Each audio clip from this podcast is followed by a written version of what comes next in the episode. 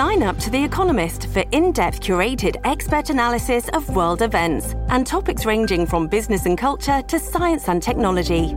You'll get the weekly digital edition, online only articles, curated newsletters on politics, the markets, science, culture, and China, and full access to The Economist Podcast Plus.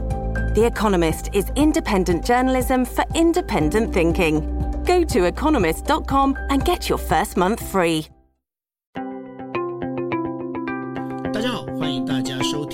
新闻 DJ Talk，我是九 L。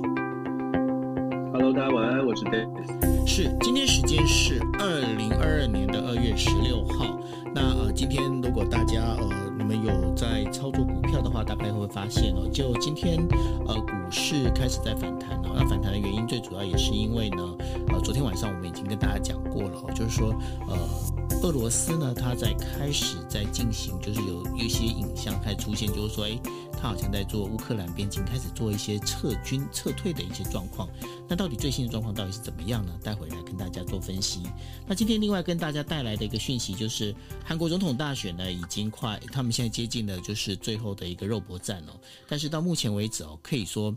呃，根据就是东京大学有一位呃就是韩国教授呢，他就讲了一句话，他说。你现在问我，就是说那个韩国总统到底是谁？谁会出现哦？他说只能博杯啦，只能博杯才能知道，因为现在基本上这个比数非常的接近，所以现在搞不太清楚到底谁可以，谁会是下一任的这个韩国总统哈。那这也是这也是呃近近几年以来哦，就是。呃，在整个韩国大选里面，其实最不明朗的一次的选举哈。那另外的话，我们第三则新闻会跟大家带来的就是说，哎，大家如果知道的话，中国是一个最大的什么？最大的论文工厂的大国，因为在中国有很多的论文呢，他们现在有就是透过论文工厂来写哈。那这部分的话，现在最近有一个很奇妙的现象，就是包括中国的整个官媒啊，像新华社。开始呢，也开始在等于说谈举纠合这些论文工厂。那这这是不是代表着中国在对于就是这整个由学术界的这论文工厂这件事情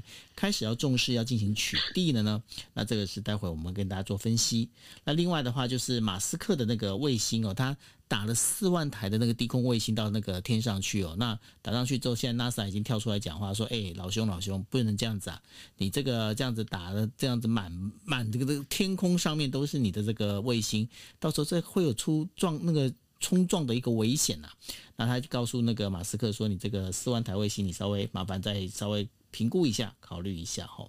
那另外最后一则的话，其实这是哦，本来我们上个星期要帮大家带来的，就是说包括了就是欧洲跟非洲哦，他们之间的一些相互的关系。然后呢，欧盟它的全球门户开放的这样的一个政策，到底是不是口惠而实不至？那这个来跟大家来讲。好，那我们先进行我们第一则新闻。第一则新闻是要谈到乌克兰最新的一个状况哦。那呃，在就是。我们大家知道，就是说那个呃，德国的总理呃苏茨苏兹呢，他就是跟呃俄罗斯总理普丁见面之后，他们开了一个记者会。那记者也问得非常的直接，非常的单刀直入哦。他就问那个普丁说：“你会不会就是武力进攻乌克兰？”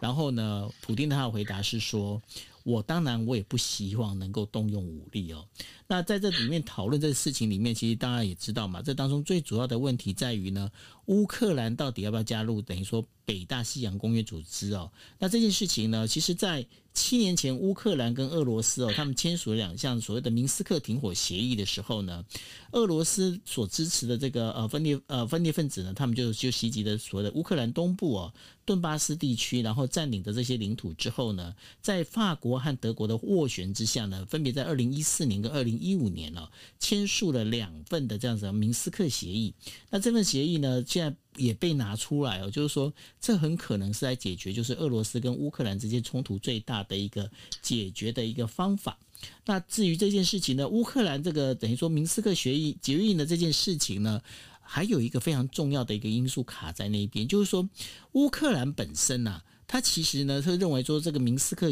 决决议啊，这件事情呢，其实是在当时是被一个半胁迫的一个状况之下所所签署的哦，所以说他们也不觉得就是说明斯克协议是必须要遵守。而现在呢，其实，在欧洲的这包括德国啊、德国或者是法国、意大利啊，他们现在在协调的在协调这一件事情。那 Dennis，这个当中明斯克协议到底接下来会不会被遵守？尤其是呃，乌克兰他也摆明了，他今天他把今天因为所有的那个外国媒体都说，呃，二月十六号应该是这个俄罗斯要进攻乌克兰的日子哦。那所以乌克兰也把今天定为就是团结日，他们全国呢还举行了活动。那在基辅呢，当然就是我们昨天已经跟大家讲了，在基辅的这整个现在目前的生活其实都还算是正常，因为比较紧张其实在东部地区哦。那在这整个一个状况里面，乌克兰跟俄罗斯会不会去认这个明斯克协议，呃，或者是会重新再讨论明斯克决议，定出第三版的一个东西出来吗？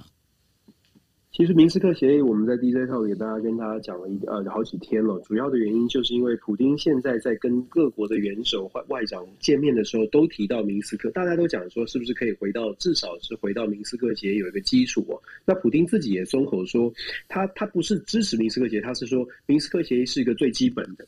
所以让大家会有一种感觉，就是如果要这个乌克兰跟俄罗斯之间要能够坐下来谈，至少乌克兰呃要先能够接受明斯克协议是一个基础，因为普丁是这样说的。那我们就说明斯克协议为什么乌克兰跟呃现在俄罗斯之间好像没有办法有一个突破，成变成一个僵局呢？主要的原因是因为明斯克协议啊，它在乌克兰的眼中并不是一个非常受欢迎的，就是说不是一个嗯。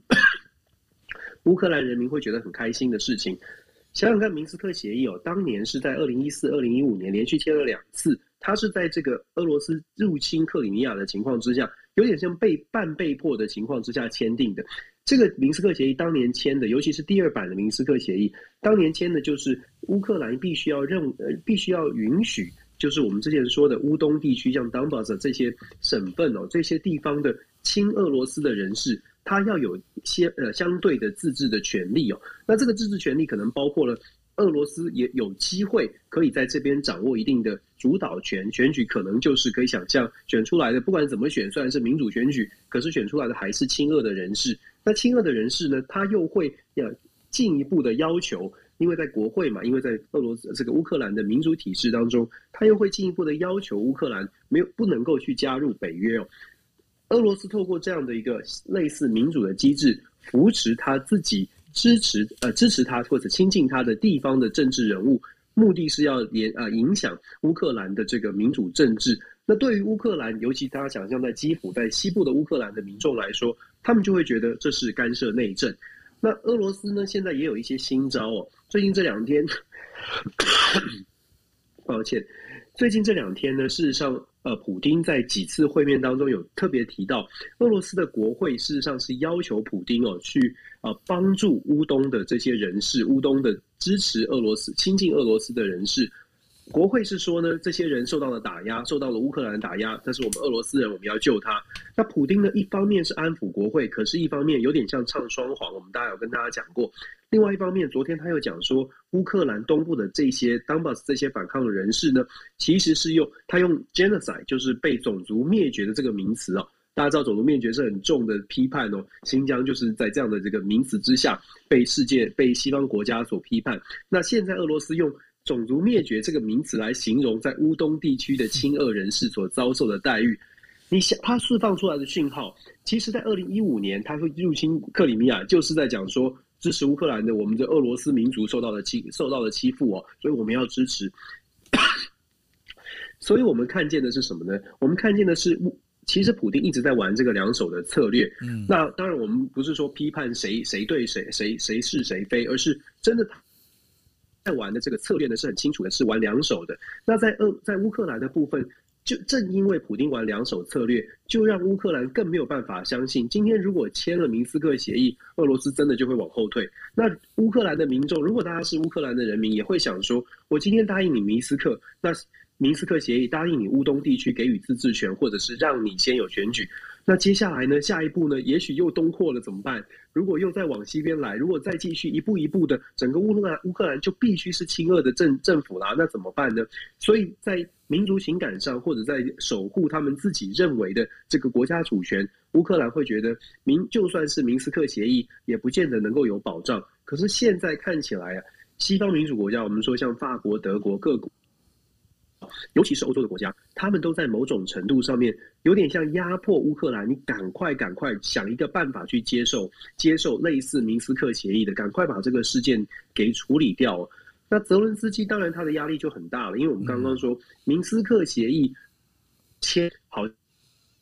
这个冲突会向下，争冲突情况会降温哦。可是他如果签了，他自己的政权就不保了。对，别忘了，二零一五年当时签了明斯克协议，第一版明斯克协议签了之后呢，在基辅地区是发生了极大极大规模的流血冲突，还有这个安全人就是警察是被这个暴这个呃抗抗争行动给给呃伤，因为抗争行动而伤亡。可见乌克兰的人民其实很大多数是反对反对，就是对俄罗斯做出让步的。所以泽伦斯基现在很尴尬，尴尬就是尴尬在他要如果要做出让步，可以赶快的消除这个紧张。可是做出让步之后，他自己的政权或乌克兰内部是不是会出现更大的骚乱？没有人敢保证哦。所以泽伦斯基现在必须要伤透脑筋要处理这件事情。那坦白说了，乌克这个俄罗斯真的招很多。我们刚刚说像是种族灭绝啦，现在用这种言语像这样说。另外啊，俄罗斯的国会还有普丁呢，也多次的提出。哎呀，真是糟糕！俄罗斯的国会也多次的提出，我们就给这个乌东地区的人民俄罗斯的护照。你知道，就直接他就说要发六十万护照，六十万本护照给乌东地区的亲俄的人士。这代表什么？这其实这更加的挑战乌克兰，因为乌克兰是不允许双重国籍的。所以等于是你的国家的人的，就是呃，你如果是亲近俄罗斯的，你有可能拿到俄罗斯护照，然后用这样的方式变成变成这个国国家内部有一群人，他是不属于这个国家的，一国或者是他是中，就一国不止一国，就对一国两制，然后会有会有更多的争议。那如果在这样的情况之下，乌克兰还要做出让步的话，它不仅仅是在让这个乌东地区的人有自己的选择权，或者是要选举。甚至还必须要修改俄罗斯呃这个乌克兰的宪法，你知道要修改变成可以可以允许一这个一有有两本护照，有两种有有允许双重国籍，国籍，嗯，对，所以基本上呢，这个明斯克协议牵涉的层面其实是非常多的，而且要怎么样修改这个俄罗呃乌克兰内部的法规才能够让普丁满意，这个就是为什么乌克兰民众一直觉得。我今天如果答应你明斯克协议，你告诉我明斯克协议内容，普丁想要什么？那我们真的可以接受吗？看待二零一四、二零一五年的故事，乌克兰的民众当然会觉得我没有办法相信啊，我没有办法相信今天我再签了一个第三版的明斯克协议，乌克兰就可以永永久保持和平。那更何况如果答应了，就像我们刚刚说的。走走出了乌东地区，如果接下来整个这个亲俄的势力再扩张到其他的省份呢？那怎么办？所以我觉得现在僵局在这。那呃，再加上明斯克协议，其实它有顺序的顺序。现在另外一个僵局是乌克兰现在在边境哦，在明斯克协议当中，其实他是讲说，俄罗斯是要求说，你先让乌东地区举行选举。那选选举结结果，如果我们满意的话呢，我们就会在边境撤军。乌克兰说：“你先撤军，我们再来选举。”光是这个细节执行的细节上面都没有共识哦。这是为什么？我们说从短期的表面上面的这个谁先做哪一件事情，到更长远的影响，对于乌克兰整体政局的影响，你可以判，你大家都可以想象，为什么这么，为什么这么这么难搞？为什么泽伦斯基就算想要想要？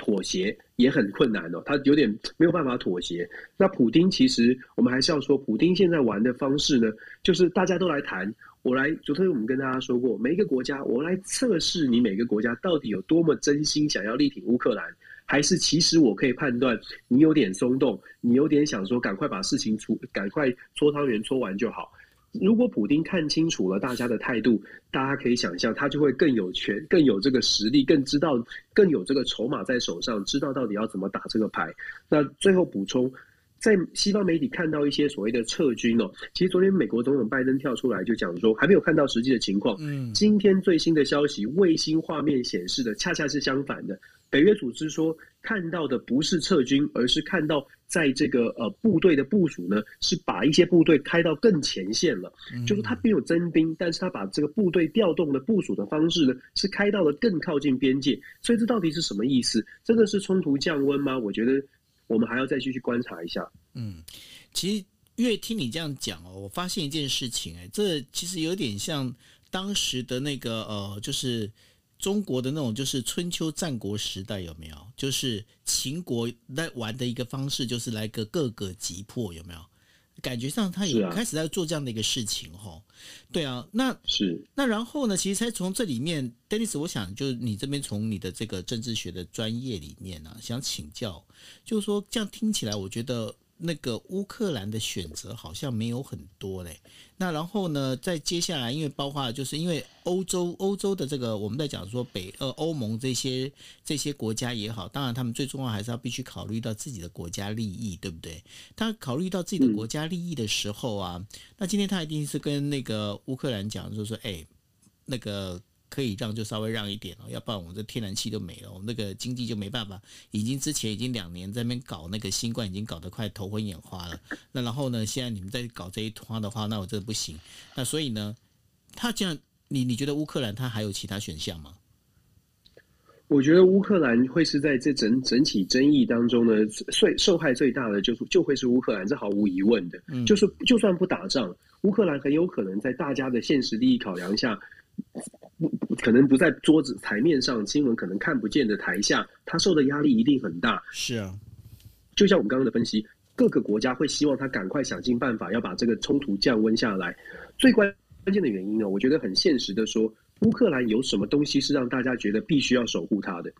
这个也是为什么我们有的时候拿乌克兰跟台湾做一些对比的时候，我们会说有点没办法，有点这个差距。台湾毕竟还是有我们很强很强的事事情，譬如说现在的半导体，这这是实实话。那乌克兰有什么？就是因为乌克兰就是在整个事件当中，你会看到。世界会说，哎，北约会说，哎，我们要保护乌克兰，包括美国会说这是民主盟友，我们不能允许非民主国家轻轻易的，就是去攻击民主国家。嗯，但是非常现实的讲哦，乌克兰自己能够拿出什么东西让大家觉得为愿意为他付出？到目前为止看起来，除了民主，除了这个这个政治正确的原因之外，乌克兰老实说，要让大家觉得必须守护的条件还是有点缺乏的。这也是为什么现在你可以看到慢慢这个气氛改变的变成是说啊，乌克好像大家都在讲说明斯克明斯克。其实当你谈出呃都很多国家丢出明斯克协议的时候，你已经可以看出来大家的压力是压在乌克兰的身上，这个是很无奈的。是啊，所以呢，这个部分哦，其实呃，从看乌克兰哦，你可以，我们大家可以去思考一下，台湾本身的一些呃，我们在讲的就是条件。虽然说刚刚 Dennis Dennis 在跟大家讲了，台湾至少还有半导体哦，但不要忘记一件事情哦，乌克兰至少还是个国家，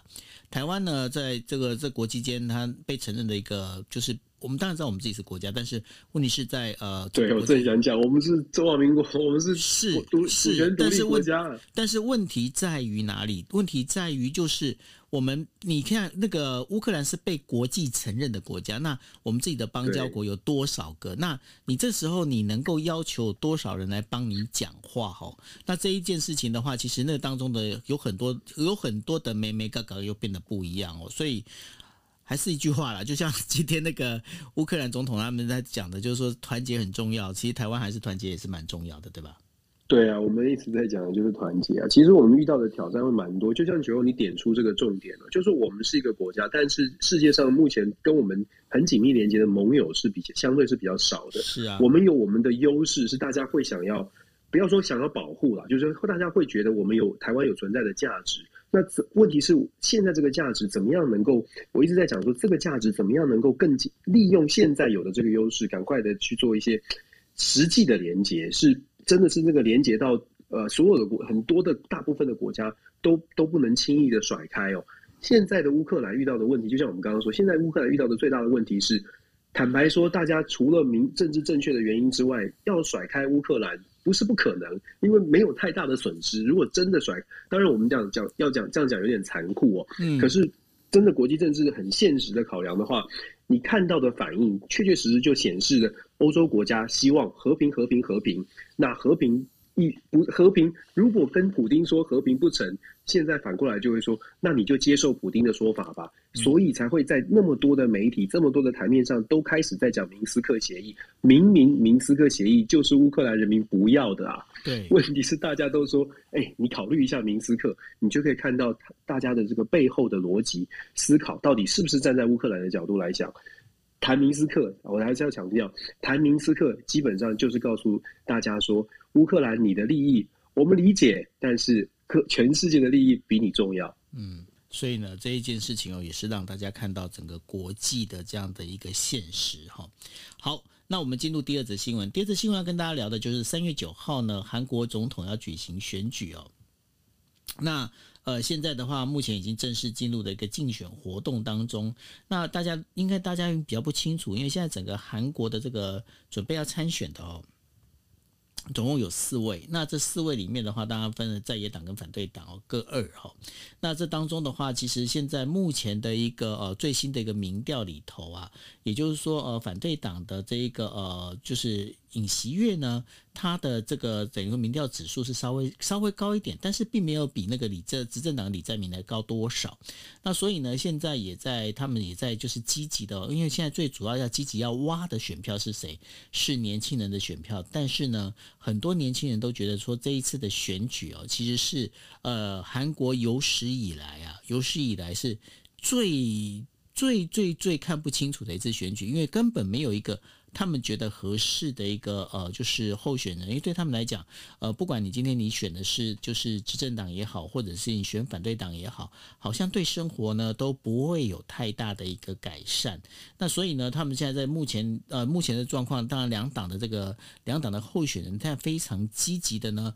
想要呢就是去呃就是去拉拢这年轻选票哦。那就就这两位，就是我们在讲说反对党跟执政党的这样的候选人里面呢，简单跟大家讲一下哦，就是说。呃，现在那个呃。执政党呃反对党的候选人就是尹锡悦呢，他本身的一个不管从学历也好，或者是从他的一个从政经历也好，远远都是比现在的就是执政党的候选人李在明来的优秀哈。但是呢，那李在明当然他是夹着这所谓的这个呃就是呃执政党的这个呃光环，但是有一个很大的一个问题在哪里？就是说李在明本身呢，在执政党内呢，他是属于偏少数派的，所以呢，在执政党内他的一个支持度到底够不够高，这也会是一个蛮大的一个问题哦。那当然，尹锡悦呢，他在我们之前在国际新闻 DJ Talk 也跟大家聊过过了哦。尹锡悦其实，在某个角度里面，他最近他应该是自己会觉得说，哎，我好像开始后市看涨。所以说，当呃，就是他被记者问到说，哎。如果如果你今天你当选了这个总统的话，哈，那你会不会在等于说会去看，就是文在寅在执政当中啊，他所做的这一些呃，包括是不是有一些违法啦，有一些这个状况，他立刻在讲，就是说，对我们应该要调查，但是我我这个部分的话，我们会请那个就检检调单位来做，因为在韩国，韩国他们现在有一个非常。呃，应该是说，从他们民主化开始，一直就是有一个非常不好的一个陋习。什么样陋习呢？其实他们的政治啊，政治其实是凌驾在所谓的减掉的这个系统之上哈。所以大家会发现，大家会觉得很纳闷，为什么每次每次那个韩国总统只要是呃一就是一退任，那然后呢立刻被 调查的原因也都在这一边。Dennis，你觉得现在接下来韩国他的选情？你到底看得清楚吗？因为现在连韩国的在日本的韩国专家，他们都会觉得说，这根本就是要保不会才能够看得出来了。确实是这样，非常的接近啊。因为现在的民调，当然各家民调有一点自己的立场哦。可是其实民调显示出来的故事，就是现在的韩国选举选举还是非常的接近。我们之前有跟大家分享过，韩国总统选举这一次是非常的没有核心话题的，也就是没有一个议题让大家让觉得让大家觉得我我就是 either 是 yes 我选这个人，或者是 no 我要选这个人，没有一个核心的议把两个阵营分开，导致我们出现了大乱斗，就是什么议题都有可能吵一阵子，都可能吵个几天，不管是丑闻啦、弊案啦，或者是任何的这种小的证件，就是什么执法，我们记得吗？秃头执法，然后可以对这些话题，嗯。这些话题通通都可以吵一阵子，就可以凸显了这次的韩国总统选举它缺乏一个核心问题。那既然缺乏核心问题，最后在最后这一个月，你会发现还会继续打所谓的乌贼战、泥巴战，但是它最后有可能影响选民的投票行为的呢，会回归到韩国选民，就是韩国社会结构的问题。韩国其实选举一直都有区域性的区域性投票的一个一个传统哦，也就是东部、东南部跟西南部的差距。东南部跟西南部基本上是自由派跟保守派的差距。这个区域性的投票现在还是存在的，虽然这几年有比较比较降温，但是这种情况还是存在。再来呢，再来是韩国选举啊，其实这次的保守派呢，我们如果看再仔细看的话，你会发现性别的问题啊，其实性别啦、收入的问题，也其实是在这个社会当中，韩国社会当中被被思考的话题。我们什么叫做性别的问题哦？其实大家知道，文在寅上台的时候呢，他创造了过去这五年，他创造了韩国大概是最自由派，就整个政策路线是最自由派的一段时间。自由派他有很多的立立场、立场跟意见是呃相对来说非常政治正确的。譬如说这个呃，Me Too，就是要要打击，就是不说打击啊，要要保护女女生的权利哦。所以韩国，大家如果回顾的话，二零一九年韩国的这个地方选举、地方首长选举，这些呃这些首长呢，有有有牵涉到什么性别歧视或者是性骚扰的，通通都下台了。当时让这个韩国，其实韩国的社会在最近这最近这几年，确确实实有这种性别有性别反，不要说反转，应该说至少是非常重视女权。那非常重视女权，从什么可以看出来？从民调当中。对于文在寅的政党，对于自由派的政党哦，你会发现一个很明显的性别支持度的差距。在年轻的这个年年轻的这个韩国选民当中呢，二十到二十九岁啊，一个一一份民调，我看到的民调，二十到二十九岁的男性，他们支持这个保守派的，呃，尹尹锡悦的，来到百分之百分之三呃，呃，支持我，呃，抱歉。支持文在寅的是百分之三十五，但是女性支持文在寅的是百分之五十一哦，就是文在寅的政党的支持李在明的是三十五对五十一。那这个差距呢，它反映出来的是很多的韩国的男性，很奇怪的、很特别的是，年轻的男性呢，现在有一种趋势变成他们觉得这几年韩国的氛社会氛围，让他们觉得他们的男性就是本来韩国很重视这个重男轻女、很男性主主导的这个社会呢。好像他们变成了某种程度的受害者，或者变成比较弱势。那在这个过去，就像我们说的，这是过去这五年出现了这种社会情况的转变，会不会影响到接下来这个选举呢？这个议题，性别的议题，平等的议题，你再搭搭配上尹锡悦跟文李在明他们最近一些家庭的话题，一些小小的这些累积起来的这些小的小的这个泥巴战或负面的选举。就像我说的，这次选举很难判断出结果，可是最后的关键很有可能是看谁的议题能够打到韩国现在的社会结构的根本的问题。几个问题：一个这个收入不平均；第二个地区性还是一样，地域性谁能打动地域性的基本盘？再来是性别问题，也会是在最后这几个月，呃，这最后这一个月不到一个月的时间，大家能不能够找到一个议题，让譬如说年轻选民让。呃，不不同性别的选民真的感觉到不行，我一定要支持自由派的，支持继续女权，还是我必须要男性必须要支持所谓的保守派，重新重振男性雄风哦？我觉得这个都是这个都是最后这一个月我们会看到看到这个两方两方阵营打出来的议题哦。至于我们在台湾或者是西方媒体可能会想说，北韩话题啦，或者是中国话题，在韩国的选举会不会发酵？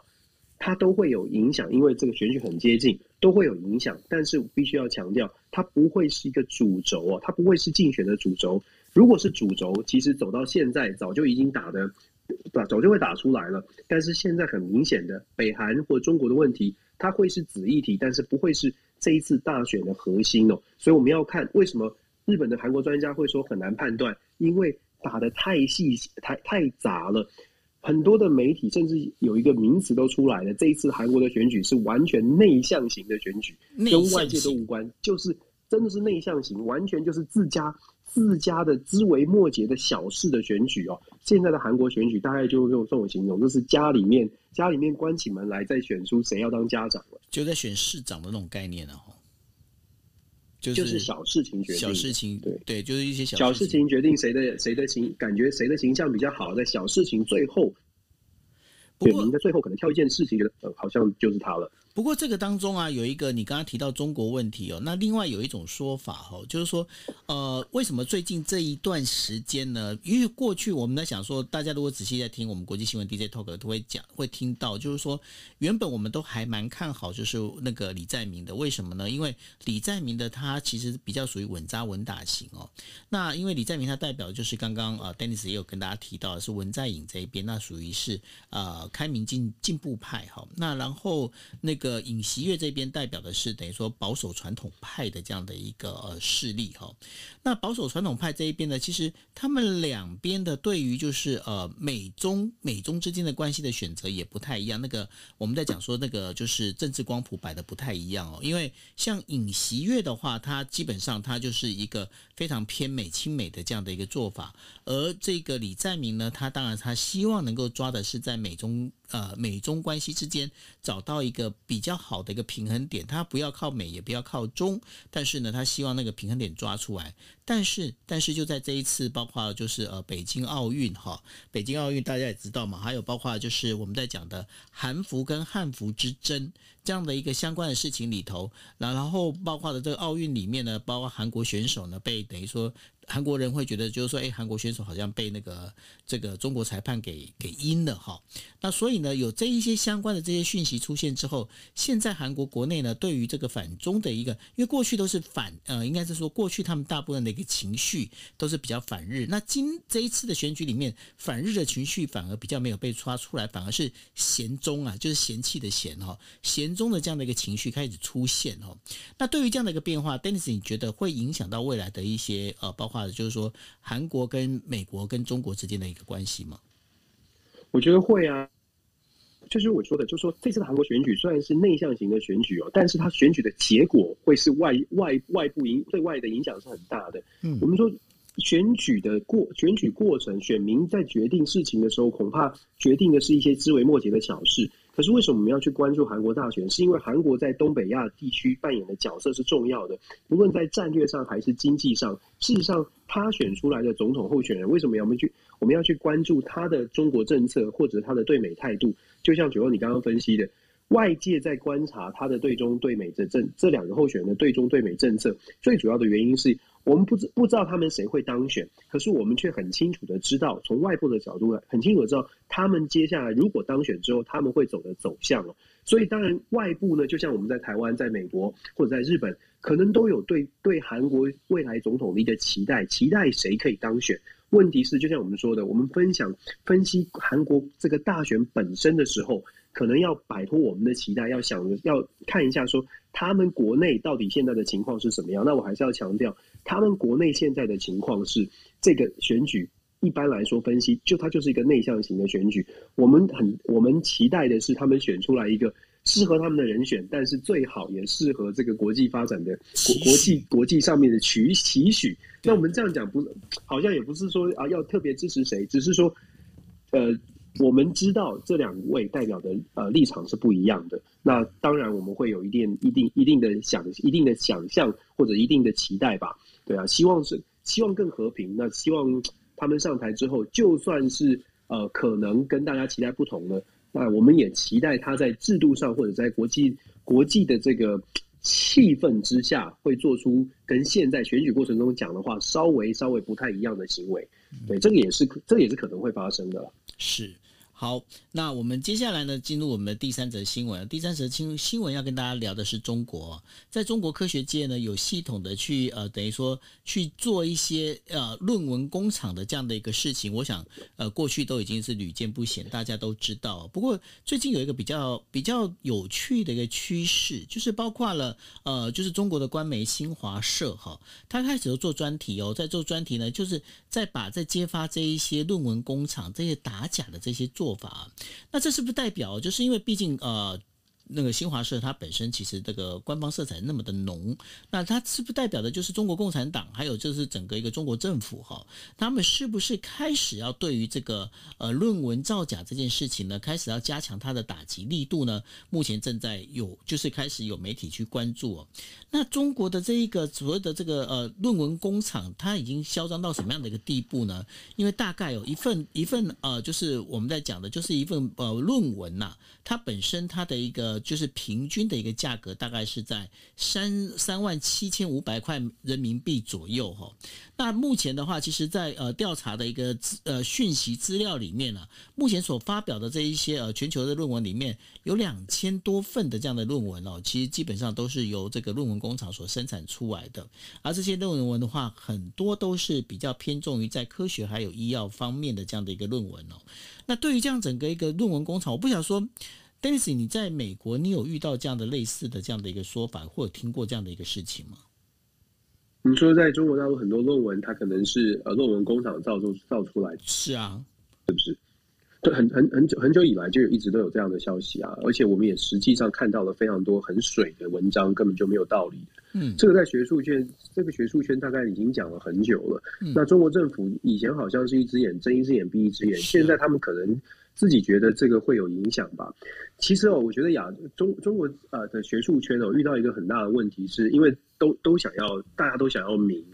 你知道，其实我觉得。全世界没有学学者不想要有自己有很多的我学术文章发表，嗯，可是呢，在在亚洲的亚洲的文化，可能尤其中国大陆现在可能就是因为可能也因为竞争，可能因为可能因为呃有有学术发表，好像就是名声会更加的更加的往上爬哦，所以长期以来就一直有在这个挂名的感觉，然后其实台湾之前也有，现在也慢慢变少了。可是，在中国一直都有这个挂名啦，知名学者挂名，然后大家代写文章啦，这已经是很很久以来的问题了。可是以前不被重视，可能觉得，哎，这个反正就是发表文章，反正学术圈的事情也没有外人在看。但是最近大家都知道哦，就说这些事情，这样的发表这些学术文章，就像刚刚九欧说的，很多的科技的科技产科技类的文章哦，当你的学术文章做出来是水的，甚至是假的，就说这个文这个研究根本就是错误的。你要你要知道，就说，如果有人真的看，然后有如果有企业真的就是根据这个文章的概念的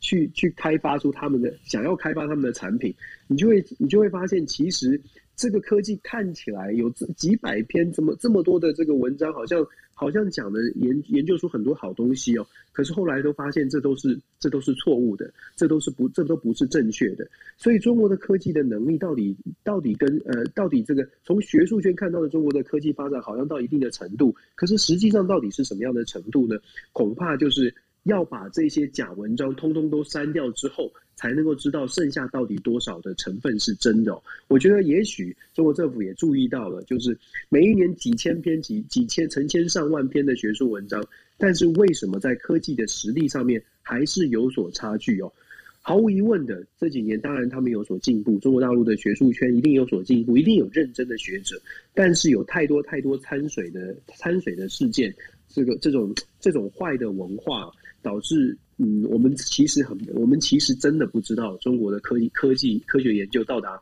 什么样的程度，是不是真的像。像表面上的这些呃文论文的数字一样，是一定已经已经可以超英赶美了。因为如果我们看数字的话，中国发表的科学文章，事实上它是绝对是在全全世界名列前茅的。没错。可是就像我们说的，当他打假之后，当他把这些掺水的拿掉之后，还剩下多少？没有人知道。那现在呢？中国政府可能意识到这个影响。不只是学术升等的问题，可能是他们自己国家发展的。中国大陆在国家发展的过程当中，也许真的会有一些负面的影响，所以开始做这些动作。我觉得也，我觉得他们他们可能是可能真的是遇到了一些呃遇到了一些状况，需要需要诚实的面对。其实每个国家都需要诚实面对自己的缺点了，所以也也也是也。是，也是一件，也也是一件正确的事情吧，我想。是啊，不过这个这个部分的话，就看。到底接下来会怎么做？因为一般来说，新华社都出手的话，那接下来的话，其实应该还是有一个，我们这边打双引号，叫有一个腥风血雨哈。到底会怎么样走法？我们可以再持续的观察下去。那应该会有一些学术圈的这些这些风风雨雨，确实是。对，就腥风血雨嘛。对啊，对啊。那到时候看看到时候会怎么样？我们可以再仔细的观察，我也会跟大家来就是持续的报道哈。好，那我们接下来第四则新闻了。第四则新闻在谈的。就就是那个马斯克哈，就是呃，马斯克他的 SpaceX。他准备呢，在就是近地轨的轨道区域呢，他要总共部署总共是四万颗的通信卫星的这样的一个计划哦。那这这个计划一发表出来之后，NASA 就立刻跳出来，他讲说：“哎，不行哦，你在做这件事情的话，你很可能哦会跟其他的卫星发生相撞。”那大家如果呃就是还记得之前哦，应该是在上个月还是上上个月我忘了，就是呢呃就是中国呢也有就是喊出来，就是说那个就是马斯克的那个 Space 跟那个卫星。啊，差点跟他们那个就是就是这个算是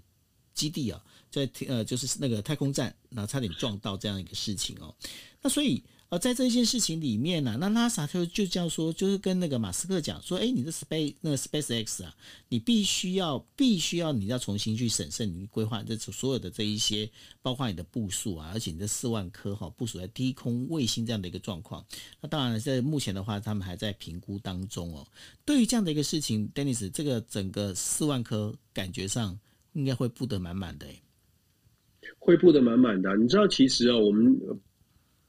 少关注太空，其实这个我们好像怎么怎么从外怎么聊到外太空去？但是你要知道聊外太空，我其实是对对，有很多下次聊一下，就是说你有聊 聊到子宫问题。其实其实外太空的事情，我现在因为科技的发展，包括了 Elon Musk，包括了 Amazon 的 Bezos，他们都上了太空。他上了太空之后，大家有没有觉得很很呃有有没有思？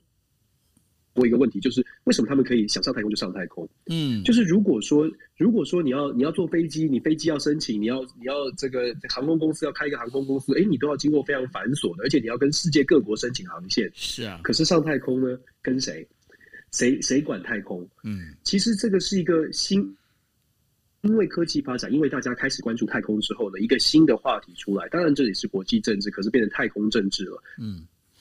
太全世界联合国其实有一个太空这个 outer outer outer space affair 这个 council，就是有一个 office，就是一个管太空的。可是这个这个这个这个办公室啊，这个委员会，它受成立，它是在第一个呃人类第一个卫星，就是史普迪克号，一九五七年发上去的时候呢，开始想说，哎，我们必须要有一个太空委员会。可是因为当时真的有太空技术的国家很少，包括到现在还是有限，那所以参加。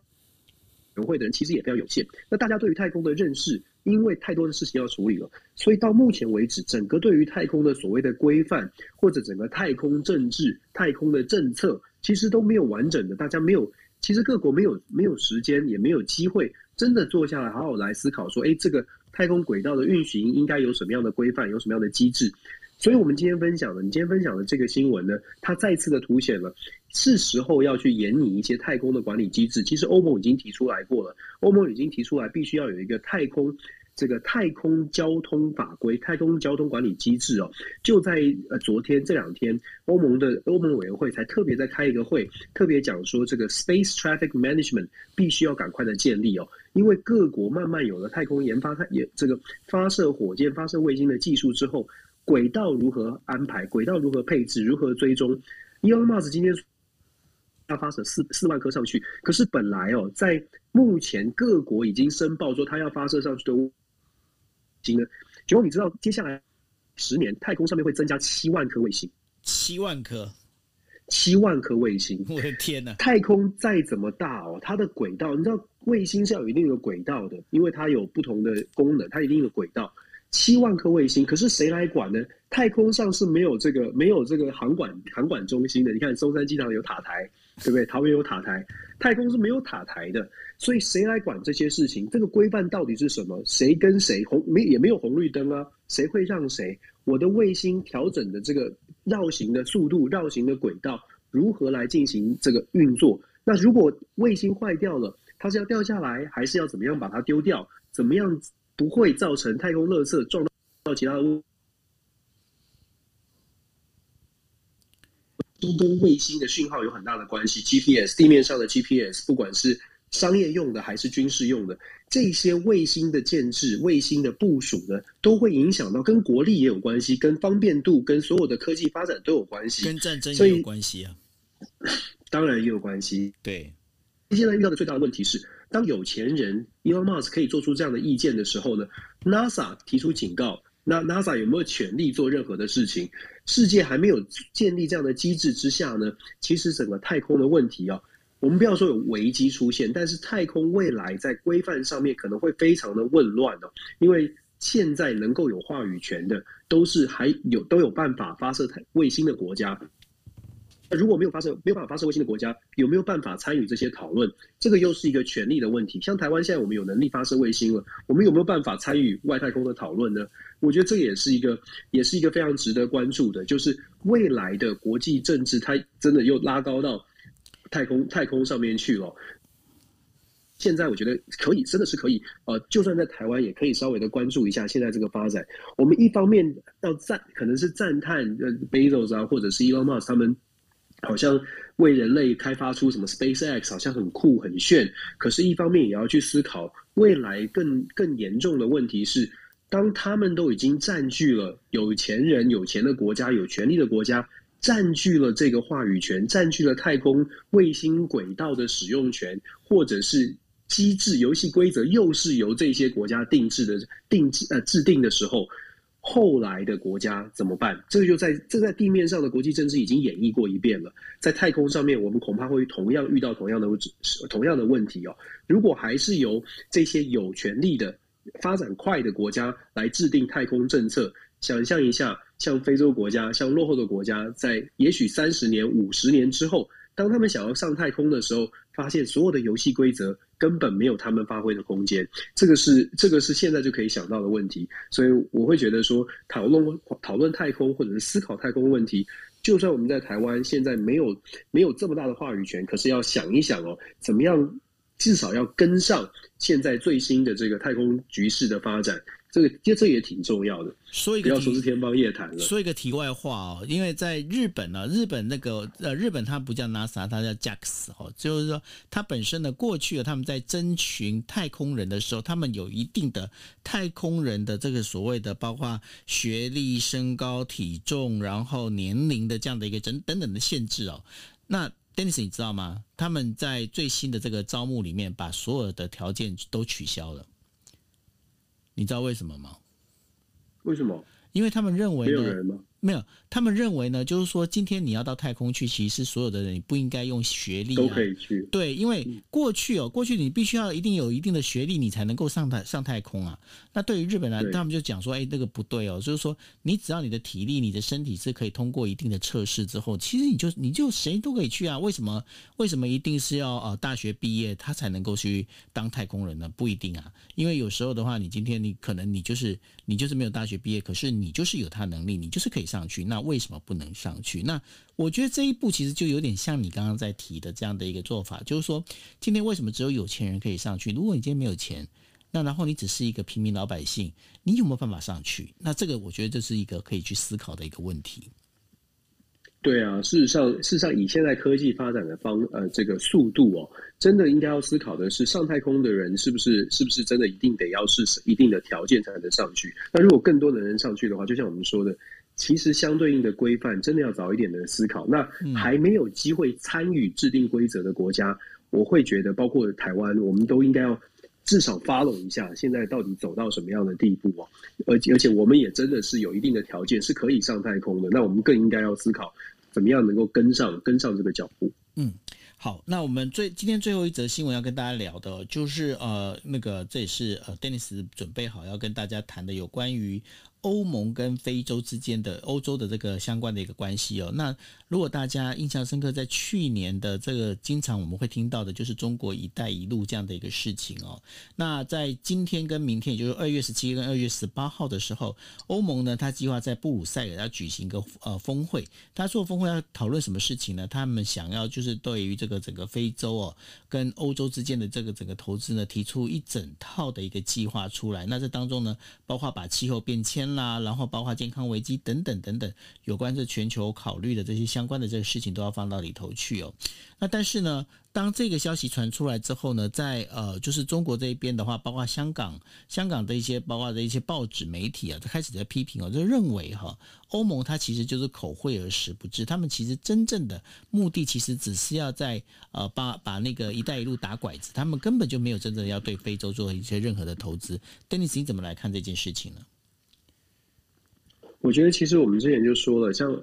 呃，欧盟的这个全球门户计划呢，它听起来确实是很不错。可是有一个本质上跟中国“一带一路”很大的不同是，欧盟这个计划，这个三百三千亿的三千亿的这个计划呢，它是一个集体行动，就是集体行为，它不并不是一个国家投投入这个三千亿。那跟中国的这个“一带一路”呢，就像我们说的，差距在中国的“一带一路”是一个国家单一的投资，所以。集体行动跟单一国家的投资差距在于决策的时候呢，欧盟必须要集体的做出决定，要投资谁，要投资什么项目，要怎么做，这是要集体行动的。当然，这是民主机制，这很好，做出来的决定大家不会有意见。当然，意见当然会有，但是大家可能会觉得，哎，这是大家共同的决议，我可以，我可以接受。可是这需要花时间，而且会有很多的政治角力在欧盟的这个三千亿的投资里面，真的是做出什么样的选择？但是中国没有啊，所以在对相对比来说呢，它的这个它的那个运作运作的方式、操作的方式就会不同。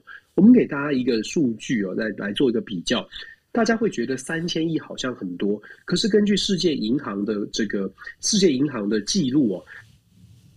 世界银行的 World Bank 他们记录什么呢？二零一三到二零一八这一段时间哦，“一带一路”呢总共累积的累累积投资全世界超过一百四十个地区，差不多是有一百四十个国家，总共累积的投资超。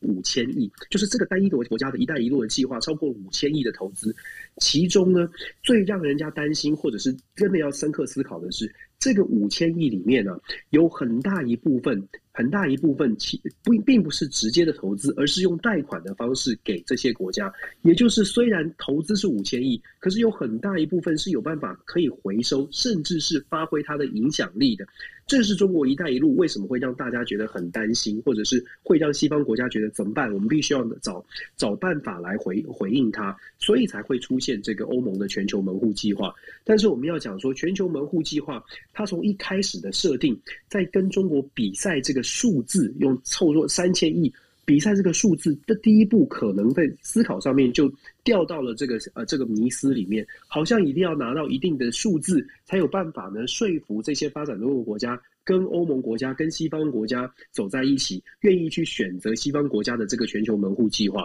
可是，就像我说的，重点不在数字。如果欧盟强调的是我们给你的帮助，我们给你的经济建设的协助，会是在科技上，会是会是民主制度，我们不会有任何的 attach，就是我们不会有任何的要求，要求你怎么样回报，要求你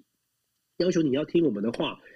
欧盟国家的优势，或者是西方制度的优势，在于。给你的协助就是就是就是协助哦。如如果欧盟的论述是这样的话，他们就不应该把重点放在数字，就不应该把重点放在我们竞争。我们你看，我们也有累累积了这么多的钱哦。所以我说，为什么大家会觉得说是口惠而实不至？因为如果只是比数字的话呢，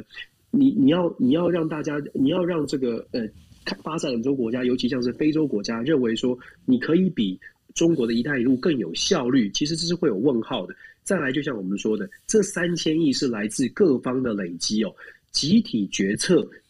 一定会遇到谁是我的朋友？我要投资奈及利亚，还是我要投资西非，还是要中非共和国，还是我今天要跟南非的国家比较近？科麦隆还是马利？到底哪一个国家值得我们投资？那又牵涉到各国跟这个欧盟国家里面哪一个国家可能比较有主导权？德国吗？还是法国？还是呃哪一个国家，或者大家觉得哎，这个这个非洲的哪一个国家跟我们的关系比较近，所以我们来呃给他们更多的帮助。就像我说的，光是用想的呢，就会知道集体做出要做出这样的决定。虽然数字投资的金额是累积到三千亿，稍微可以抗衡，问题是后来的决策怎么样能够落实。这个是欧盟国家可能要更更更深刻去想清楚的，它的利基到是什么？到底是什么？我们之前有跟大家分享过，如果欧盟国家的这个全球门户计划是要跟中国来比赛基础建设，老实说，非常让人呃非常非常难去竞争哦，非常难去竞争的原因是因为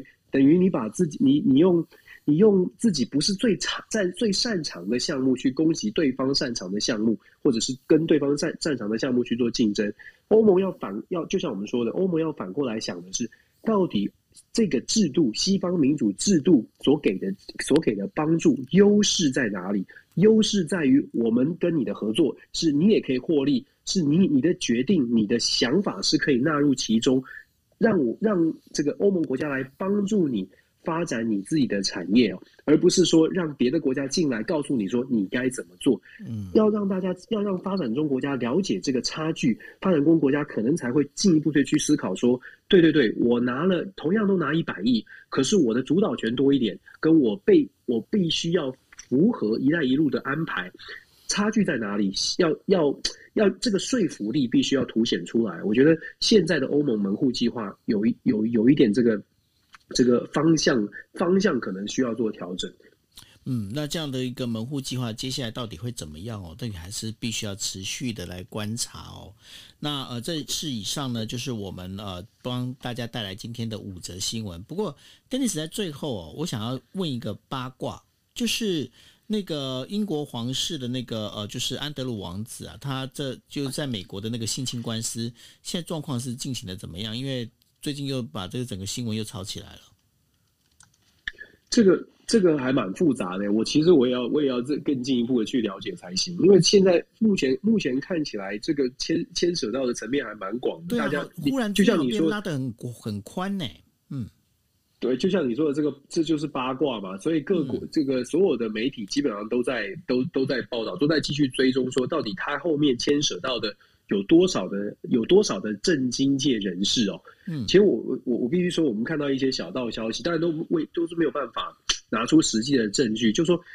有有一应应该说阴谋论吗？他们会说是呃有一群人是专门服务这些政商名流的，其实可以想象啦，嗯，就有一群人专门在服务这些政商名流，只是这个葡萄能不能够被拉出来？现在是透过这个案子呢，越来越多人在在思考，在在追根究底的想要知道说，这后面到底牵涉了哪些人？会不会有重要的、更重要的人士哦？所以绘声绘影的传言很多，我觉得应该应该还还还还蛮有的看的。有时候有时候这个你要讲葡萄，我们我们不是应该讲肉粽头嘛？就是那个肉粽的、那个，对 对对对，也是啊，就一样嘛，就是一串，就一串嘛，哈。不过这个东西其实老实讲，有时候你把它整个拉起来之后哦，这这个后面所影响的，就是用那一句话，真的是会动摇国本也说不定，对吧？对，我觉得动摇国，你知道，像我们那时候常常在讲说这种事情，这种比较不好的消息哦，动摇国本，好像只是说动摇大家对于人物的这个这个形象。其实你再思考一下，就是说，他每一次当比较不好的消息，譬如弊案啦、丑闻发生的时候，乍看之下只是影响了政治人物的形象，或者是人民对于政治人物的观感，某个特定人物的政治呃观感。可是其实累积下来，你会发现。很多的人是因为这些这些新闻累积下来，会对整个政治圈就会觉得啊，他就是这样，就是乱，就是贪污，就是都是盘根错节的。就算今天有一个就是呃不不想要呃扯烂污或者不想要走这种传统的政治路线的这个清比较清白的人出现，也很难摆脱政治圈就是这样。就像可能。大家对于演艺圈或者什么圈什么圈有刻板的印象，象牙塔内的人就是怎么样怎么样，这种刻板印象其实都是随着这些新闻不断的在加深哦。所以你要说这个这个呃，只是只是对特定人物的观感变差，我会觉得其实真的会影响的成呃，可能影响是更深远一些，不只是个别政治人物的形象而已。这就是我们在今天第二则新闻聊到的。为什么韩国的年轻人对于政治越来越冷漠的原因也在这一边？因为他们就觉得是啊，对，就是你今天你说你是那个呃，就是开明前进的政党，或者是你说你是一个保守传统的政党，但是在我们年轻人看起来的话，你们不就是都一样都会贪污吗？那你们不是都一样会让经济就不好吗？嗯、那那反正我选我我选谁，好像对我来说我都没有任何加分，那干脆我就不要选了。所以呢，就变成这个政治冷漠就这么出现了，对不对？确实是这样。不过最近这一两年有一些反转了，在美国年轻世代的这个政治参与有变高哦，有开始变高。哦、是。那在台湾也是，在台湾其实也慢慢是这样。所以我觉得都是。都是一个循环吧。我们看做政治行为的研究，做政治参与，你会发现都是一个循环。当有一些事情出现，让你让整个社会觉得不行，我们必须要关注关注这个我们国家的政治的时候，你就会出现循环。台湾是很明显的，在二零一九年的这个二零一九年之后，这个年轻世代的政治参与是往上提升的。那在美国呢，川普也确实让年轻世代开始有更更愿意去关注政治政治新闻。所以，就像我说的，我觉得都是一个循环哦。那只是说，关注政治新闻是第一步，关注政治是第一步。我觉得很好的事情，参与率变高是好的。接下来是参与的品质要变高，就是要譬如说要听 DJ talk，类似这样子，就是品质变高。我觉得这就这个就会影响到大家做出的决定，可能会更更正确一点。没有开玩笑的，大家可以听各种的管道啊，重点是要知道。要变成一个 informed，干嘛害羞？我们我，我这个人没办法。我 们 DJ talk 真的不错啊，大家一定要听啊！这个我丢球给你，你本来接球接的不错，你干嘛又忽然把球给丢在地上了？因为不好意思，你又没有马上认同，我就觉得哎呀，是不是自己自夸太糟糕？没有没有。不过真的啦，大家多了解，就是参与之外，多了解各各种面向，我觉得这个很重要，会影响大家做出比较理智、比较正确的判断。是。那所以呢，这也是我们会希望大家，大家记得哦，因为你们现在的话，呃，现在在这个 Clubhouse 房间里头的话，大家记得现在去点击哦，点击我们现在呃房间上头哦，就是呃 Dennis 的全球政治笔记，呃，这个就是 Podcast，大家记得点击进去，然后记得订阅。那另外的话，我这边的话，我们也会同步哦，这边是会放在就是今夜一杯，大家也可以从呃就是 Apple 的 Podcast、Google Podcast 以及 Spotify 上面找，就是全呃就是今夜。一杯也可以找得到，那当然大家也可以在 Facebook 上面呢 follow 我跟 Dennis 我们的粉丝页，对，那也欢迎大家随时给我们支持鼓励。那这个部分的话，我们希望就是说，除了呢大家能够知道国际新闻、了解国际新闻之外，那也会希望大家呢能够懂得去思考国际新闻。我们在讲的是我们自己的观念，我们就是我跟 Dennis 我们自己的看法，你的看法也许会不一样，但是呢，我们会希望把一起讲出来，因为为没有一个没有一个就是一个人可以把全面方方面面都能够照顾得到，我们必须要一起讨论，然后用一种比较理性的方式来讨论一个问题，对不对？没错，认同。OK，好，那我们。这样子害我又不好接，我们今天默契不好，下次要培养一下。我觉得我们默契很好啊，刚刚好。OK，好啦，OK，好，那我们今天的节目就到这一边，那 Dennis 赶快去喝水，那就这样子喽，大家晚安。